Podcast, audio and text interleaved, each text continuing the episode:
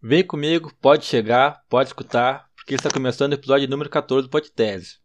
Você deve ter estranhado no primeiro momento, que não é a voz do Gustavo na nossa chamada. Vou me apresentar então. Meu nome é Guilherme Ávila, sou aluno do curso de Educação Física da Universidade Federal do Rio Grande e também faço parte do projeto Podtese, que em cada episódio recebemos um convidado ou uma convidada para levar até você um bate-papo leve e responsável sobre o assunto que pode estar mais perto do que você imagina. 27 anos depois, o União Corinthians conquista seu bicampeonato nacional e retorna ao NBB, o Novo Basquete Brasil. A fusão que originou a União Corinthians aconteceu entre dois clubes de Santa Cruz do Sul, o Corinthians Esporte Clube com o Clube União, e foi apenas há seis anos atrás. Porém, a tradição que o, que o União Corinthians carrega em sua camiseta é longa. O Corinthians Esporte Clube, um dos clubes envolvidos na América, foi fundado em 1939 e viveu a época de ouro nos anos 90. O time gaúcho foi campeão estadual seis vezes seguidas e também campeão, campeão brasileiro de basquete em 1994, sob o comando do grande técnico Ari Vidal. Com essa manchete surgem reflexões. Como esse esporte se desenvolveu no, no sul do país? O que a cidade de Rio Grande tem para contar sobre esse esporte? Será que existiu alguma rivalidade com as equipes de Santa Cruz do Sul? Para nos responder estas e outras provocações, o convidado de hoje é o Matheus Trevisan França, formado em Educação Física pela FURG e atualmente professor de Educação Física no município de Canoas, do Rio Grande do Sul. Vamos conversar um pouco sobre a dissertação que ele defendeu em 2015, do programa de pós-graduação em Educação Física, do setor de Ciência Biológica da Universidade Federal do Paraná, intitulada Processo de Constituição do Basquete, na cidade de Rio Grande, de 1960 a 1980, Memórias Clubísticas. No primeiro momento, queria agradecer a tua presença aqui, Matheus. Muito obrigado por aceitar o convite, por dividir conosco o teu conhecimento. E já quero largar logo de cara. Como é que surgiu tua relação com o basquete? E depois, como é que tu transformou essa relação com o basquete num tema de pesquisa? Então, Guilherme, eu que tenho que agradecer né, o espaço que vocês estão cedendo para eu poder falar um pouco com vocês. Acho que essa proximidade entre a universidade e os professores de educação física que estão atuando aí, ela é fundamental e esse aqui é um espaço é, incrível para que isso ocorra. Né? E assim, eu me sinto lisonjeado com esse convite também e por estar retornando aí a falar com os alunos, contigo como aluno da FURG, né? E então é, me deixa me deixa muito honrado assim em receber esse convite e poder conversar com um guri que eu tô vendo aí que é super esforçado, super querido e que fez esse contato aí comigo para a gente poder gravar esse podcast agora para conversar com as pessoas. Bom, então essa pergunta ela volta lá para não sei, acho que antes de eu começar a andar eu já estava envolvido com basquete, né? Meu pai, com certeza, já, acho não, tenho certeza. Meu coroa já foi atleta de basquete em Rio Grande, os irmãos dele também jogaram aí em, em Rio Grande, né? E o meu avô também já se envolveu com basquete, apesar de não ter sido tão tão profundamente assim como meus, meu pai e meus tios aí, a família se envolveu com basquete posteriormente. E, bom, meu pai então se tornou professor de educação física, se tornou técnico de basquete, e eu me criei no meio do basquete, né? Então, essa é a minha relação com o basquete. Depois, mais tarde, quando eu fui crescendo, eu fui virando atleta de basquete. Eu, é, tu pode repetir a segunda parte da pergunta, por favor, Guilherme? É, como é que surgiu essa, essa ideia de transformar o basquete num tema de pesquisas? Bom, essa ideia foi numa conversa informal, né? É, foi uma conversa informal que me. Assim, eu estava perdido no final da minha graduação, porque eu tinha que escrever o TCC para me formar. E eu estava perdido, eu não fazia ideia, eu estava envolvido com outros, outras pesquisas na época, eu estava envolvido com pesquisas na área do lazer, e não compreendi o basquete como uma alternativa. Para mim, era uma coisa que não misturava. Basquete não misturava com a pesquisa acadêmica, né? Com a pesquisa científica, aí, no caso. Foi numa conversa informal com a minha ex-esposa, né? A Tatiana, que também foi professora do Instituto Federal aí em Rio Grande, e, e também chegou a chegou para na época a gente estava conversando, ela disse que era muito claro para ela que eu ia pesquisar basquete, porque era o que eu era apaixonado, né? Que eu vivia na época, assim, e continuo vivendo essa paixão pelo basquete, ela vai se transformando ao longo da minha, da minha vida, né? Primeiro foi como atleta, depois como pesquisador, e hoje em dia como professor de educação física.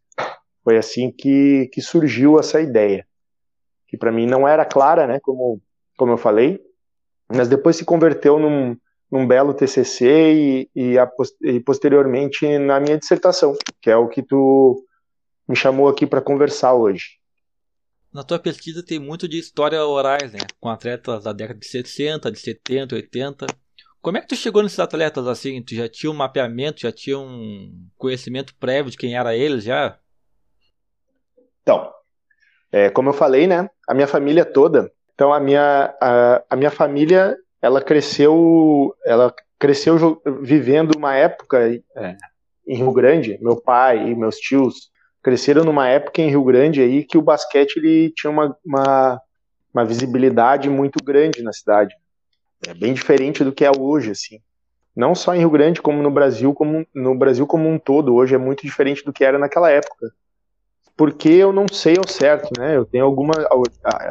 Existem alguns vestígios aí disso aí. Bom, mas enfim. Então, uh, meu pai, meus tios, os amigos deles, quando a gente se juntava com a, com a família, é, sempre eu cresci escutando as histórias, né, desse basquete tão vitorioso, tão efervescente, tão bonito, tão apaixonante na cidade do Rio Grande. E quando eu fui, quando eu comecei, iniciei minha, minha, minha pesquisa aí do, do TCC, é, eu, comecei, eu comecei a conversar com essas pessoas, né, que eu tinha, que eu conhecia com a minha família e aí com os amigos da família que também jogaram basquete. E veja, é, a maioria, Claro, eu vivi numa bolha do basquete, né? Mas a maioria das pessoas, em algum momento da sua vida em Rio Grande, tiveram algum envolvimento com basquete, justamente por ele ser, por ele ter essa, essa efervescência grande durante muito, um período de tempo muito grande. Aí, se a gente for para analisar, né, em Rio Grande. E aí, naturalmente, esses nomes foram surgindo assim para mim.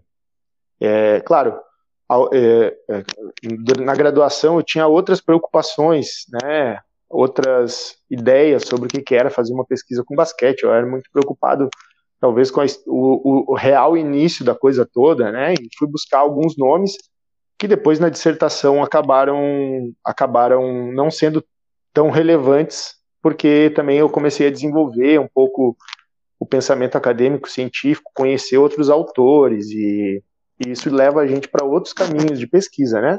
Mas esse impulso inicial vem justamente das histórias que eu cresci ouvindo aí sobre o basquete rio-grandino, né? Que foram muito é, relevantes para mim como indivíduo e depois, posteriormente, para eu conseguir compreender que a pesquisa científica ela pode percorrer caminhos, pode percorrer caminhos que a gente não espera, eles não são necessariamente burocráticos, né? Eles seguem linhas um pouco mais sinuosas aí. E muito mais divertidas também, se a gente for parar para analisar. Mas enfim, isso aí é. Fica, fica a dica aí para as pessoas lerem mais pesquisas sobre memória e história oral aí, que eles vão perceber que a sinuosidade da pesquisa é uma coisa divertida da gente, da gente acompanhar. é isso. Não, não, show de bola sobre essa, essa questão até da. Desenvolve até a, a parte das memórias coletivas, assim, né? Que é uma coisa que tu toca ali no, na dissertação, que é. Você quer falar sobre as, as memórias coletivas, assim? É, é, veja que toda memória ela é coletiva. Se a gente. Se a gente. É, a gente nunca lembra sozinho de um fato. A gente lembra com as outras pessoas, por mais que elas não estejam presentes na hora que a gente está contando alguma coisa. Por exemplo, vou dar um exemplo bem claro. Vamos falar um pouquinho é, de um tema, de um esporte que é mais popular hoje, que é o futebol. Por mais que a gente não tenha vivido, eu não vivi, tu não viveste, por exemplo, a, o tricampeonato mundial, quando a gente vai falar, parece que é uma memória nossa mesmo. Mas a gente não estava lá. Só que no ato da gente relembrar de determinados fatos históricos, a gente lembra junto com outras pessoas que não estão ali presentes, com imagens que mesmo que a gente não tenha vivido, a gente já viu e elas pertencem a outras pessoas. E aí entra um pouco aí, por exemplo, fotografias, reportagens, até mesmo um mapa, É, por exemplo, as pessoas que nunca estiveram no México sabem onde o México fica, conhecem imagens sobre o México, conhecem artistas que vieram do México. Vamos citar aqui Frida Kahlo, né? Sabem que ela é, sabem que ela é mexicana apesar de não terem ido ao México e ela faz algumas imagens do México surgirem na nossa cabeça. Então isso, o processo de memória, ele passa sempre por um processo de construção coletiva. E as memórias do basquete de Rio Grandino, por mais que elas não, não nos pertençam individualmente, elas nos pertencem coletivamente. E foi um pouco disso que eu quis trazer aí pro meus, pro, principalmente para o meu trabalho de dissertação, que foi onde eu comecei a descobrir isso, né? Veja, aquelas memórias, elas não são minhas como indivíduo, Mateus. Elas pertencem aos rio-grandinos como um todo, porque elas fizeram parte das memórias de um pessoal que viveu uma efervescência do basquetebol num momento histórico que eu quis delinear ali na minha pesquisa. E aí alguns autores, obviamente, ajudam a gente a construir essa vai esse não gosto muito desse termo, mas esse mapa das memórias aí, né? Não sei se é o melhor termo, mas agora me foge um melhor, tá? Então veja, é, se, se, você, se vocês pegarem um trabalho para um trabalho sobre peguem isso, vamos citar o meu, né? Já que a gente está falando do basquete aí, não é muito, vai, sem ser, sem querer me achar o máximo ou não, né? Isso aí tanto faz, né? As pessoas que forem ler o trabalho é que vão ter que dizer se é bom ou se é ruim, enfim. Mas foi o meu esforço ali para fazer uma construção das memórias, né?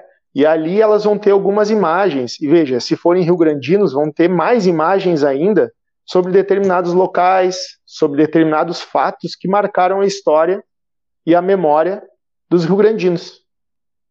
E aí, veja, podem ou não se identificar com aquilo que está colocado ali. Mas as, as questões que surgiram a partir dos relatos orais e das memórias coletivas, nesse caso, né, é, foram sendo costuradas aí, como tu disseste, né?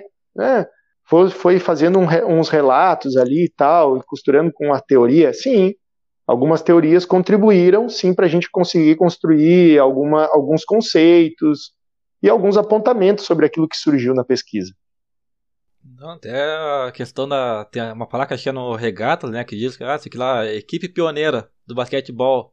Aí tu mesmo tu faz um questionamento assim, da, da cidade de Rio Grande achar que foi, foi pioneira mesmo, né? Foi uma memória nossa. Mas só que tu também traz, pode ser. Tu mesmo bota ali no relato que pode ter acontecido desenvolvido lá em Porto Alegre também, que é pioneirismo. Isso, é.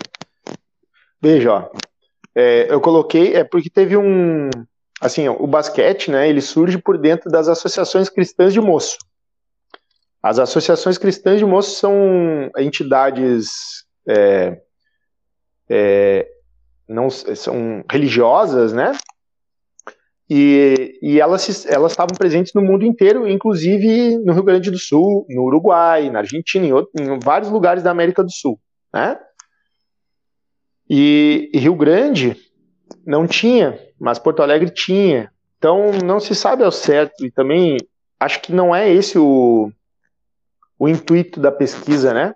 Não é delimitar onde surgiu, qual é o maior, qual é o primeiro, qual é o último, nem nada disso. Até porque eu não tenho perna para saber se lá no, na fronteira com o Uruguai ou na fronteira com a Argentina já não se estava jogando basquete. Ou em outro lugar do estado, né? De repente, veja, que no futebol mesmo é, já tinha relatos de gente jogando futebol antes do antes da formação do, do vovô aí em Rio Grande, né? Então, essas coisas a gente não tem muito como saber ao certo e também não nos importa, né? Importa mesmo, como eu disse ali na pesquisa, saber que, o, o que Rio Grande foi uma, uma cidade, é, uma das primeiras, foi teve um início bem precoce, né? Na prática do basquetebol. É isso que, que eu quis apontar ali na pesquisa, não necessariamente que foi a primeira de fato, o marco fundador, nada dessas coisas assim foi, é, é foi para mim relevante na pesquisa. Até ela pode ter sido uma das pioneiras assim, mas só que ela ela nunca desenvolveu o profissionalismo, acho, né? Porque Até os relatos falaram, ah, que no, os times lá de Porto Alegre, lá o Cruzeiro, o Internacional, que eram mais profissionalizados, assim, né? Chegou tarde a profissionalização aqui, foi até com um outro treinador, assim, que chegou. Tá, não, não tem problema. É o seu Zé, seu Zé Piteira, tá? É, o José Ubirajara Sampaio, e ele vi, a, reside atualmente em Porto Alegre, quer dizer, não vou, não vou mentir, né, mas até bem pouco tempo atrás aí, ele ainda residia em, em Porto Alegre, estava vivo, seu Piteira. Mas veja, o, o profissionalismo de fato ele nunca chegou, né? Esse salto nunca foi dado. E se, veja, é, não falando. É, vai. Porque tem alguns autores aí que, que questionam um pouco, né? São níveis de profissionalização. Níveis de profissionalização, né? O nível de profissionalização mais elevado aí talvez seja, por exemplo, esse, como tu citaste, o, o time do União Corinthians, né? Que é um time praticamente todo montado. Ele não pertence à cidade mais, né? Ele é um time de todas as das pessoas todas que vêm de fora, apesar de alguns atletas ali de, de Santa serem de Santa Cruz, nativos de Santa Cruz, mas eles já rodaram o mundo, já estavam fora de Santa Cruz há muito tempo e voltaram por conta da proposta profissional, né? Agora, em Rio Grande, esse nível nunca, nunca foi, foi atingido, assim, de fato, né? Esse nível máximo. Foi um certo grau ali, vai. E se fores pegar aí, talvez isso é que tenha gerado o final aí do, do esporte, do basquetebol em Rio Grande, tá? Porque o profissionalismo, ele não, é, não abre espaços, ele não abre espaços para o que ocorria aí entre os clubes de Rio Grande, que era essa rivalidade é, tão aberta, assim, né, tão exposta como, como tem alguns casos ali que eu cito na dissertação, né, de torcida, de briga, essas coisas assim já não cabiam mais ali no esporte, quer dizer, cabiam, mas não cabiam dentro desse esporte que a gente conhece hoje, por exemplo. Fores pegar aí até na Série A2 aí aconteceu esse fato do, do cara dar o chute na cabeça do árbitro e agora sabe-se lá quando que ele vai sair da cadeia ou se ele vai, quando que ele vai poder voltar a jogar jogar futebol novamente, né? Profissionalmente, acho que não vai mais jogar.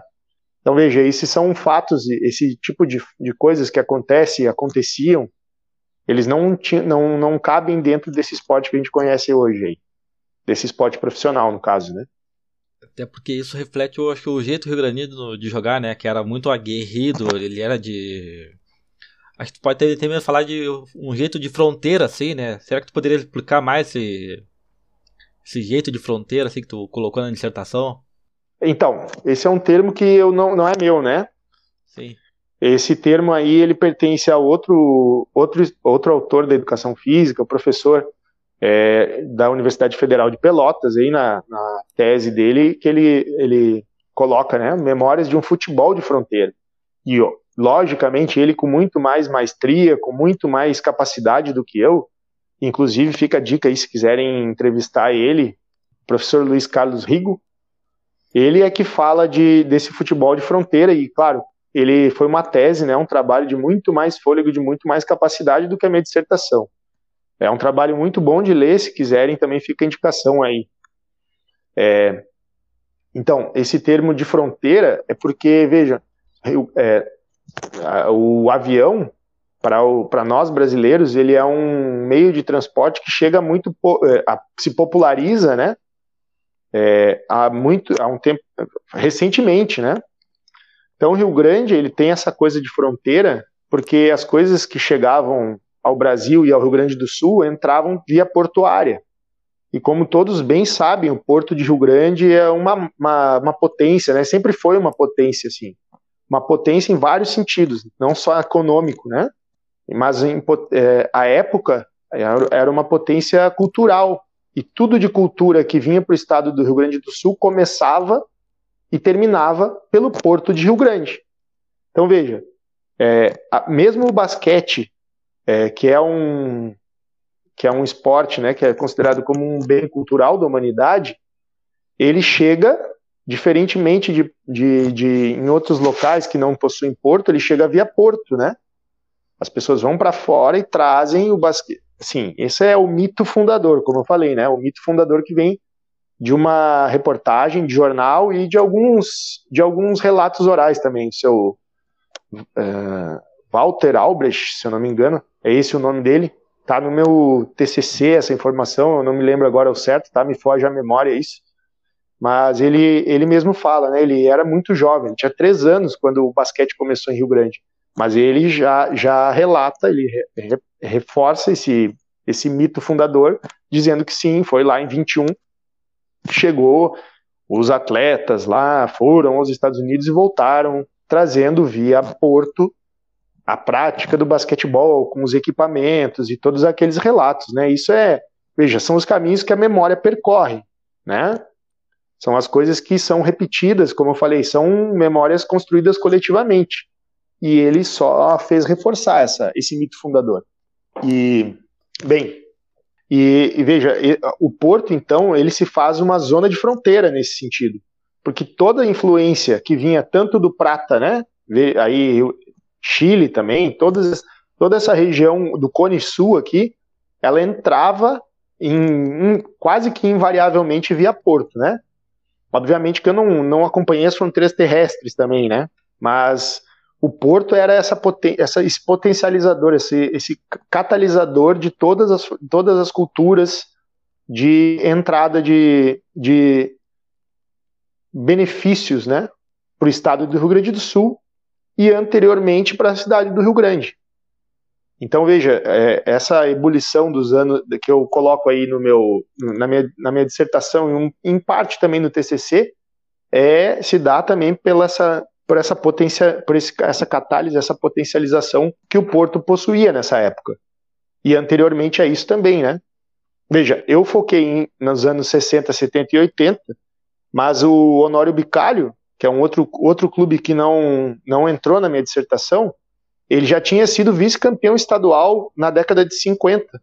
E dizem que ele possuía uma seleção imbatível em Rio Grande e no interior do estado nos anos 50. Inclusive, um dos atletas que foi para o Regatas, anteriormente, o pai dele, se eu não me engano, jogava antes pelo, pelo Honório Bicalho. Tinha essa coisa dos clubes, né? As famílias vinculadas aos clubes, essa coisa toda aí. Eu não sei, faltou algum resultado que tu queria falar assim na, da tua dissertação agora, ou já. ou te já matou vários deles aqui já? Cara, então, não, é, a, o, os re, resultado da minha pesquisa ele tem a ver com isso que tu me perguntou primeiro do, do jeito rio-grandino, né? Então veja, as histórias que eu cresci ouvindo foram sobre as coisas. Por exemplo, vou dar um exemplo que esse está presente na dissertação, que é sobre, sobre o, a, o campeonato de 63 ou 67, agora não me lembro que foi Veja, o, o campeonato estadual de, de basquete, na época, na década de 60, ele era um campeonato de interior, clubes do interior primeiro, e clubes da capital, tá? E aí os melhores do interior, se eu não me engano, eram três do interior e três da capital, se enfrentavam num quadrangular final, num, num torneio final, de todos contra todos, né? Todo mundo jogava contra todo mundo. Então, para ver, né, a quantidade de clubes que, de times, de equipes que pertencia a esse estadual, né, era um número elevado para ter dois campeonatos diferentes, né? Isso se, se manteve aí ao longo dos anos. E, e depois tinha esse quadrangular que ele era disputado na, na, na cidade da equipe de melhor retrospecto. Que no caso, nesse caso, não, acho que é 67, tá? no, nesse caso, o melhor retrospecto foi o time do Regatas, aí de Rio Grande. Tinha sido o melhor retrospecto. Só que os, as equipes da capital, elas sempre eram, tinham, assim, até hoje, né, se, se formos pegar aí, elas tinham mais capacidade de investimento, né? Era onde estava localizado, tá ainda localizada a maior parte do, do poder econômico do estado. E o time que era favorito à época era o time do Cruzeiro de Porto Alegre, que já nem existe mais, tá? E o time do Cruzeiro foi fazer a final contra o time do Regatas, aí depois do, do quadrangular todo eles se enfrentaram na última partida e o Regatas precisava ganhar para ser campeão, assim como o Cruzeiro também precisava ganhar para ser campeão. e o time do, do Cruzeiro. Aí, bom, os relatos são inúmeros, tá? O, eu entrevistei aí o. Vou falar o nome aqui, não sei se há algum problema em falar qualquer coisa, depois se ele reclamar aí, tu tira isso, né? Mas é o seu Melik, Melik Kuri, que ainda jogava, não sei se continua jogando aí, um abraço, Melik. e o Melik é, dizia que não tinha tempo de posse de bola. Então, o, as, os, as partidas elas acabavam 30, 29, era uma coisa assim, sabe? Porque não se progredia muito no jogo, né? Depois é que veio a regra de, de poder, de, de ter que atacar em 30 segundos. 30 segundos ainda, não era nem 24 como é hoje. Eu ainda peguei isso quando era mais jovem, né? Mas 30 segundos para posse de bola. Naquela época não tinha isso, então não tinha nem para passar, é, só tinha para passar o meio da quadra ali um, um, tempo. Depois podia ficar atacando o tempo que quisesse. E imagina, jogando dentro de casa, o time do Cruzeiro melhor. Diz que o jogo começou muito cedo da noite, tipo 9 horas, e foi acabar duas, três da manhã, porque acabava a luz do ginásio toda vez que o time do Cruzeiro começava a desgarrar no placar. Imagina isso acontecendo hoje, né? Então, são vários os relatos, né? Diz que antes de acabar, zerar o cronômetro, acabou o jogo. Quando o time do Regatas passou à frente no placar, acabou o jogo, faltando poucos segundos, mas ainda tinha uma posse de bola para o time do Cruzeiro. Depois isso foi a Tribunal de Justiça para ver quem tinha sido campeão. E várias vezes já mudou de, de mão o título desse ano. Então, são essas, esse tipo de história, né, que constrói assim um pouco esse jeito rio-grandino. E que o Norbert Elias, aquele autor que tu que tu falaste, né, que tem bastante coisas dele na minha dissertação, ele chama esse jeito rio-grandino de etos, etos, o ethos nada mais é do que esse sentimento de pertencimento a um determinado tipo de comportamento. Se formos levar, levar a cabo isso, hoje fica claro em outros aspectos da vida social aí também. Esse tipo de comportamento. Sentimento de, veja, sentimento de pertencimento a um determinado tipo de comportamento. Aí tu mesmo vais me dizer do que, que eu estou falando hoje em dia. Tu e os ouvintes, né? Então, são conceitos que não cabem só ao esporte, mas nesse caso ele coube, coube, coube como uma luva, né? Foi disso que eu, que eu, disso que eu tenho, é, antes da pesquisa, era isso que eu queria verificar. E depois que eu realizei essa pesquisa, foi isso que eu acredito ter conseguido delinear. Foi esse delineamento foi o principal foco da minha pesquisa, tá? Lendo este autor e lendo outros, da memória também, que falam em outros termos, mas que se enquadram também né, nesse, nesse mesmo conceito. Até esse relato do, do Cura que tu falou foi até que teve o roubo da maleta, não foi? O roubo da. esse foi um deles também. E dizem que o campeonato já estava já estava garantido e deram um prêmio em dinheiro né, para os atletas do Cruzeiro. E para tentar mexer com o psicológico do, do time do, do Cruzeiro afanaram essa maleta, mas depois dizem que devolveram. Agora, se estava cheio ou não, já não sei. São coisas da nossa memória coletiva aí, né? Vamos é isso aí, é isso, é isso aí. Podem, podem continuar aí tentando descobrir isso aí. Eles não falam, isso aí é segredo de Estado. tem outros, né, cara? Tem, o, é, tem outras memórias aí que eles relatam. Cara. Uma que eu acho, achei muito legal foi o, Bombril. Abraço, Bombril.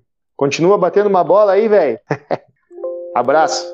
É, o Bombril, cara, que, que era juvenil, né? De, dessa mesma equipe. E o, e o ginásio do Regatas, para quem não conhece, né? Hoje vai lá, parece que é um clube que, tá, que não é muito interessante, tá? mas vai lá conhecer a história da cidade, vai conhecer o, a cidade em si, né? O, o Regatas, ele tinha um ginásio que era eu acho que o do Honório Bicalho ainda continua sendo, tá? Um barracão de madeira. E tem outros ali, se eu não me engano, tem aquele outro, uma escola que é. Ela é confissional ali. Como é que é o nome dela? Eu fui lá, eu fiz um estágio na época da graduação lá, junto com o Luiz Felipe, teu professor também. Ricauer. Oh, Como é que é o nome? O Filipão? Filipão. eu não me lembro o nome. A gente fez um projeto de basquete lá um mês, eu acho, ou dois. Depois morreu esse projeto, infelizmente. Mas lá também ainda tem o, o barracão de madeira. E a incumbência do, dos juvenis na época era deixar o ginásio pronto para o jogo. E aí ele conta que eles deixaram, eles pintavam com cal para ficar bonito o ginásio por dentro. Pass, passavam o dia inteiro pintando de cal para depois assistir o jogo do, dos, dos coroa, né, dos, dos, adultos e tal. E aí eles ficavam, diz, diz ele que eles passavam a noite, passavam assistindo o jogo tudo branco do cal e tal. Diz que não tinha nem espaço, cara. Diz que tinha gente pendurada, inclusive, nas, nas vigas do ginásio para assistir o jogo. De tanta gente que cabia, que estava dentro do ginásio. Só esse tipo de coisa aí que. Ah, imagina uma arquibancada de madeira e sei lá, 500, 600 pessoas dentro lotando, pulando naquele ginásio de madeira em cima da quadra, né? Porque a, a quadra não tinha muita divisão de, de, de espaço entre a arquibancada e não continua não tendo. Se vocês forem lá ver, continua da mesma forma, só que sem arquibancada hoje, né?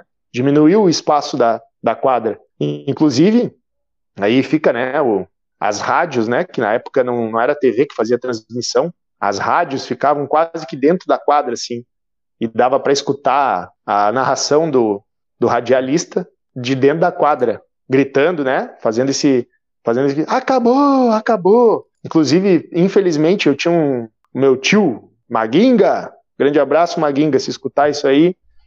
Maguinga dizia que ele tinha essa fitinha, da, uma das fitinhas do, da, da, da narração da rádio, que eles escutavam via rádio os jogos de basquete. Imagina isso hoje, não existe mais, né? Não tem mais isso aí. Imagina passar um, uma transmissão radi, radiofônica de um jogo de basquete hoje no Brasil. Mal e mal do futebol temos ainda. ah, do futebol ainda tem bastante ainda. É, mas não é muito. Antigamente era só rádio, né? Nesse sentido que eu quero dizer. Quem sabe aí o Pod Teses não faz uma transmissão de um jogo do Corinthians. Pô. Tem que ir lá em Santa Cruz lá. É isso aí. É pertinho, né? Agora então. tá perto, cara. Agora tá perto. Pensa, não precisa nem sair daqui para fazer. Nem sair do estado, é rapidinho. É. Um ônibus tá ali. Vai e volta no mesmo dia.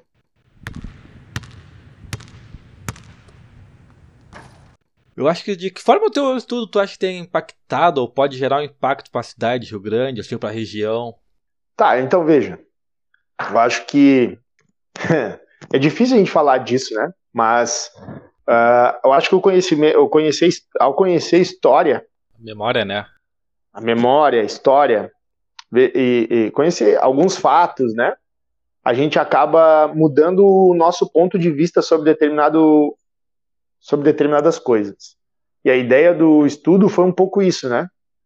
Foi fazer com que, tentar fazer com que as pessoas reflitam, tentar fazer, né? Tentar fazer, pegar um tema que é familiar aos rio-grandinos e tentar fazer com que eles reflitam sobre aquilo que sobre aquilo que eu estava falando, sobre esse etos, sobre esse etos rio-grandino.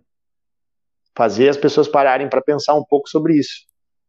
E, e, ali no, no final da minha dissertação, se tu pegar para ler, eu falo um pouco sobre a, entre aspas, né, a morte do basquetebol rio-grandino. E a morte, bem entre aspas, né, é na verdade a morte daquela efervescência que começa lá nos anos 50, 60 e se estende mais ou menos até os anos 80. E os motivos por que isso aconteceu, né? E veja, não é só em Rio Grande que isso acontece, mas em Rio Grande acontece por motivos que eu acredito ter conseguido é, um pouco, em parte, mostrar ali na dissertação. Né? É um pouco de, de falar sobre como uh, a sociedade vai se transformando e quando a gente não acompanha ela, as coisas vão sendo deixadas para a, a míngua, né, a morte. Foi um pouco isso que eu vi que, que ficou, que transpareceu para mim ali na, na, nos relatos. Obviamente que o meu trabalho é um grão de areia no, no, deserto, né? Mas é um pouco isso aí que eu vejo, que eu, que eu tento apontar ali como, como impacto, possível impacto social aí, né? Eu lendo teu trabalho, eu que foi a morte da rivalidade que meio que deixou decair o basquete, né? Não tinha mais um clube para competir com o outro, não tinha um clube para levantar o outro. Então... Mas por que que isso aconteceu, Guilherme? Essa seria a partida do, do Norbert Elias já, né? Do... é, mas se tu, é, é, é, isso, eu deixo isso, isso transparece bem, mas por que que isso acontece? Por que que um, um clube não deixou de existir em detrimento ao outro? Porque por causa dessa vai profissionalização que um dos dois su sugeriu, né? Pegar os melhores, fazer uma seleção e aí o outro, o outro clube ficou sem condições de ter como competir. Então foi um pouco o processo de profissionalização que acabou matando o basquete rio-grandino, né? Porque depois ele não foi adiante. Ele foi interrompido, né? Com a perda de investimento da, da refinaria no time do Ipiranga, aí o basquetebol um pouco deixa de existir, né? Porque já não tem mais aquela rivalidade para retroalimentar a, a, a rivalidade. E aí, e assim, veja, quando a gente não tem adversário, a gente não tem nada para evoluir mais. E quando a gente e não é rivalidade no sentido pejorativo, né? É uma rivalidade técnica mesmo nesse nesse caso. Deixou de existir essa rivalidade técnica por conta de um é, de, de, tentar acabar com essa rivalidade mesmo, né? Acabar com a rivalidade e formar uma união aí entre os dois clubes. Uma união que acabou sacrificando um dos dois, né? Não foi bem uma união, né? Foi um, um assassinato aí. Entre aspas, entre aspas, pessoal. e tudo isso sobre. Uh, chega numa conclusão sobre relatos também, né? Não é uma coisa fixa da história. Sim, exatamente, exatamente. Veja, ali, ali no texto eu digo, né? Tem outros clubes, por exemplo, o Honório nunca deixou de ter clube. O São Paulo, em alguns momentos da história do basquetebol rio-grandino, São Paulo Clube de Futebol, né? Esporte Clube São Paulo aí de, de, de Rio Grande, em alguns momentos teve time de basquete e se inseria no, no Citadino aí. Então o Rio Grande tinha quatro, cinco equipes aí disputando. Obviamente com, com os dois, o Ipiranga, quando começou, né, na década de 70, e o, e o Regatas, que já vinha de outras épocas, come, eh, tinha um, um, nível acima, assim, tecnicamente, já na, nessas épocas que eu estudei aí. E foi isso, talvez, que tenha elevado o nível, esses dois clubes sendo sempre essa rivalidade, que tem elevado o nível técnico da cidade e levado a, a, as equipes a serem campeãs estaduais posteriormente. É disso que eu estou falando, não é. Não estou dizendo que exclusivamente tinha só duas equipes em, em Rio Grande, mas eram as duas que se destacavam mais nessa época que eu estudei. Foi, é isso que eu estou tentando dizer, tá, pessoal? Para deixar bem claro aí, para não ficar parecendo que, que eu esqueci dos outros. Não, eles estão presentes lá na pesquisa também. Em alguns trechos ali, os relatos apontam para isso. Mas não foi a isso que eu me detive a, na pesquisa. E na tua pesquisa, tu acha que faltou alguma coisa que tenha ficado aberto assim? Tu acha que, um, na tua visão, tem algo que merece ter uma, uma nova pesquisa assim? Para ti ou para os estudantes que estão aqui na FURG ou de outras instituições? É, então, eu. A pesquisa, cara, para mim, eu não, é, eu não me atreveria a, a, me aprofundar nisso, mas eu acho que tem, tem uma, umas lacunas aí, por exemplo, do basquetebol feminino, que ficaram. Outra. Veja, é difícil de falar disso, tá? Mas em outras, as épocas. Eu tenho até. No, na, na, na, minha, no meu trabalho de conclusão, eu tentei ver as épocas anteriores. As épocas anteriores a, a 60, né? mas é muito difícil, tem pouco material, assim, eu consegui, eu pelo menos na minha, na minha limitação espaço-temporal, eu não consegui ir mais a fundo das, dessas épocas anteriores, apesar de ter conseguido um relato aí do seu Walter Albrecht, né, que falou um pouco sobre isso, mas é que ele já é, na época, que eu entrevistei ele, ele já tinha 90 e tantos anos, né, então foi bastante, é, bastante difícil de encontrar é, é, pessoas para fazerem relatos dessa época, e isso, é, e material também eu não consegui encontrar tanto. Né? Mas daria, talvez se alguém tiver um tempo aí, se dedicar a isso, talvez consiga encontrar coisas sobre isso.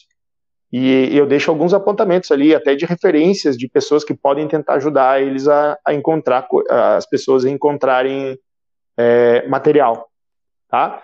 Dedicação. Outra coisa, é, veja, é um trabalho quase que arquivológico, assim. É difícil de encontrar, o acesso não é fácil, tem que ir nos lugares, por exemplo, a Biblioteca Rio Grandense aí tem um acervo gigante de jornal, só que é tudo pago, né, para acessar. Aí teria que ver uma, uma melhor maneira de conseguir se aproximar para extrair esse material da Biblioteca Rio Grandense, pode ter alguma coisa, né? A outra coisa é o basquetebol feminino. O basquetebol feminino também teve algum destaque aí, mais em Pelotas do que em Rio Grande, mas talvez tem aqui também, eu também não me aprofundei nisso. Talvez devessem alguém que tenha mais fôlego e mais é, proximidade com as pessoas também, para conseguir chegar e, e, pegar tanto relatos quanto material imagético e arquivos e tudo isso, né? Se dedicar especificamente a alguns temas, né? É, eu, eu não me vejo mais pesquisando sobre basquetebol rio-grandino, acho que a minha etapa foi cumprida aí com, esse, com, esse, com essa dissertação. Eu, obviamente, tenho ainda interesse em continuar pesquisando sobre basquete no, e algumas propostas que eu já fiz, infelizmente não consegui levar adiante sobre, de pesquisa sobre, sobre o basquetebol, mas eu ainda quero, ainda pretendo continuar pesquisando o tema, né? Mas fica a dica aí para quem quiser, quem quiser investir em Rio Grande, tem, tem, tem sim área de pesquisa para temas de pesquisa, objetos de pesquisa, né? É, não sei qual é o melhor termo aí, para continuarem pesquisando sobre basquete. Acho, bom, sou suspeito para falar, né? Minha paixão. E aí, e aí fica a dica para quem quiser. Também tem, assim, ó, basquetebol de rua, como o basquetebol tá hoje em dia, o posterior à minha pesquisa, né? O que, que aconteceu depois. Também posso, ali fica esse pessoal ainda está vivo, eu conheço eles, se quiserem eu posso ajudar a acessar, fico disponível aí para quem tiver interesse, né? O pessoal que, que depois que acabou o Ipiranga continuou jogando em outros lugares, né? Criaram clubes e continuaram continuaram com basquete aí, mas ainda referentes a essa geração do final da década de 80. E depois o pessoal que surgiu depois aí, aí esses aí, bom, esses aí estão aí ainda, né? Estão tão para rolo aí. É só meter as caras e ir lá conversar com os caras que eles vão, garanto que eles vão, que, vão querer contribuir, sim. É a Associação Veterana de Basquetebol, né? Tem, tem a Associação dos Veteranos, mas tem a. Vai, o, o pessoal aí da, da geração 80 do, do basquetebol do Ipiranga, que tá aí ainda. que joga, joga veterano ainda e, e joga aí na cidade. Eu acho que eles ainda continuam se encontrando aí para bater bola saber. Até pra quem tá ouvindo aqui tem interesse no assunto, né? É isso aí. É isso aí. E acho que pra gente fechar nosso papo aqui, todo. Nosso papo muito especial, Matheus. Qual é a tua dica de leitura, assim, que tu deixa pro, tu deixa pro, que tu deixa pro pessoal, outras referências, indicações, assim, pro, de, do pessoal que ficou curioso sobre essa, questão né, de memória e tudo mais? Cara, memória, tem muita gente escrevendo sobre memória, né? Memória, cara, sou suspeito de novo para falar, né? Mas eu li muita, eu, eu gosto muito da Ecleia Bose, né? Que é uma autora de memória. Ela tem, ela tem um livro Memória dos, Memórias dos Velhos, mas ela fala, ela fala de um jeito muito especial sobre memória, assim. Mas tem leituras anteriores também que, a, que, a, que o pessoal precisa ter, né? Então, mas vai, Ecleia Bose fica aí como uma sugestão sobre memória, né?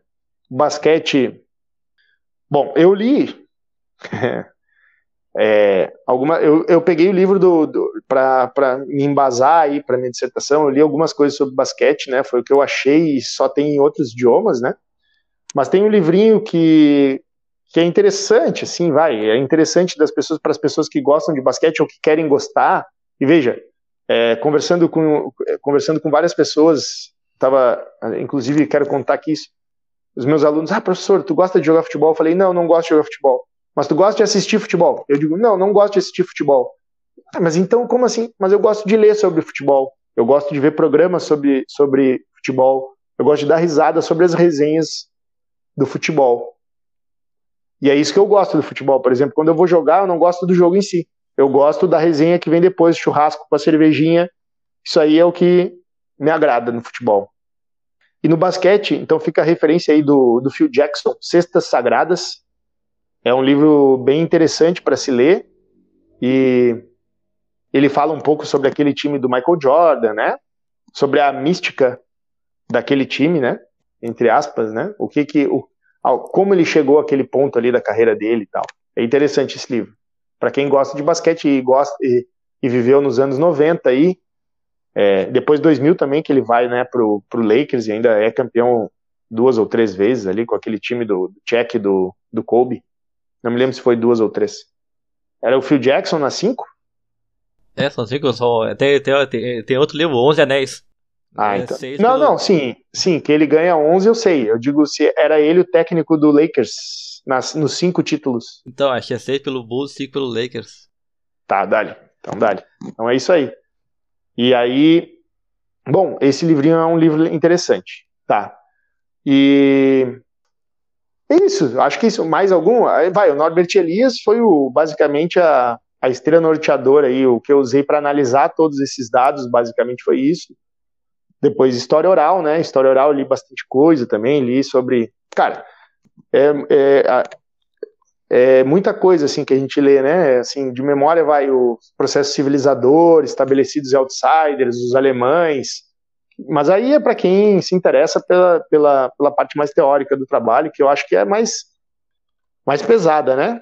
Se, assim, o, o, o Guilherme, eu acho que leu, né? Não sei se leu todo, mas tem duas partes no meu trabalho. Eu dividi ele assim porque tem uma parte que é mais, mais teórica, né? E quem quiser pode ir lá buscar nas referências do próprio trabalho. Ele está disponível online, né? Depois Aí o, o Guilherme pode disponibilizar para quem se interessar também. Mas a segunda parte dele, ele vem mais essa parte da, da resenha, né? Da resenha com os, com os meus entrevistados. Aí é uma parte um pouco mais leve e, e aí fica o convite, né? Se não quiser ler tudo, pelo menos, e tiver interesse no trabalho, leia a segunda parte, que ela é mais, mais, mais leve, mais interessante de ser lida. Ou até eu, revisitando aí o trabalho para falar com vocês aqui, eu, eu peguei, né, li, li, obviamente não li todo, porque ele é um trabalho um pouco extenso, mas eu comecei a ler de novo essa parte mais teórica e tal, daí eu já pulei direto para a segunda parte, vou confessar para vocês aí que é mais, mais a minha praia. não que eu não tenha o domínio teórico, né, mas é que é uma parte mais teórica mesmo, né, teoria a gente, a gente escreve porque precisa dar o arcabouço teórico todo para o trabalho, né. Não, eu até recomendo pegar um material do Matheus mesmo, que tem muitas imagens ali, muitos outros relatos que, que, não ficaram é. nesse podcast, então vale, vale Ó, muito a pena ver. Vou, então vou, vou, vou, falar uma, uma, última coisa, prometo. É, a parte de, de, de, de imagens, ela não ia entrar no meu trabalho. Não ia entrar. Primeiro, início era só para ser os relatos dos, dos, dos atletas, ex-atletas, né?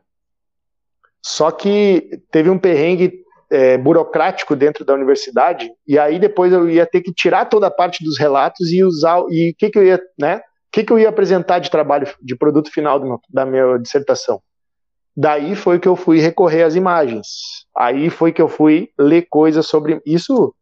Veja, um trabalho de dissertação são só dois anos, tá? O primeiro ano a gente faz as cadeiras e depois a gente começa a, a tem que qualificar e tal.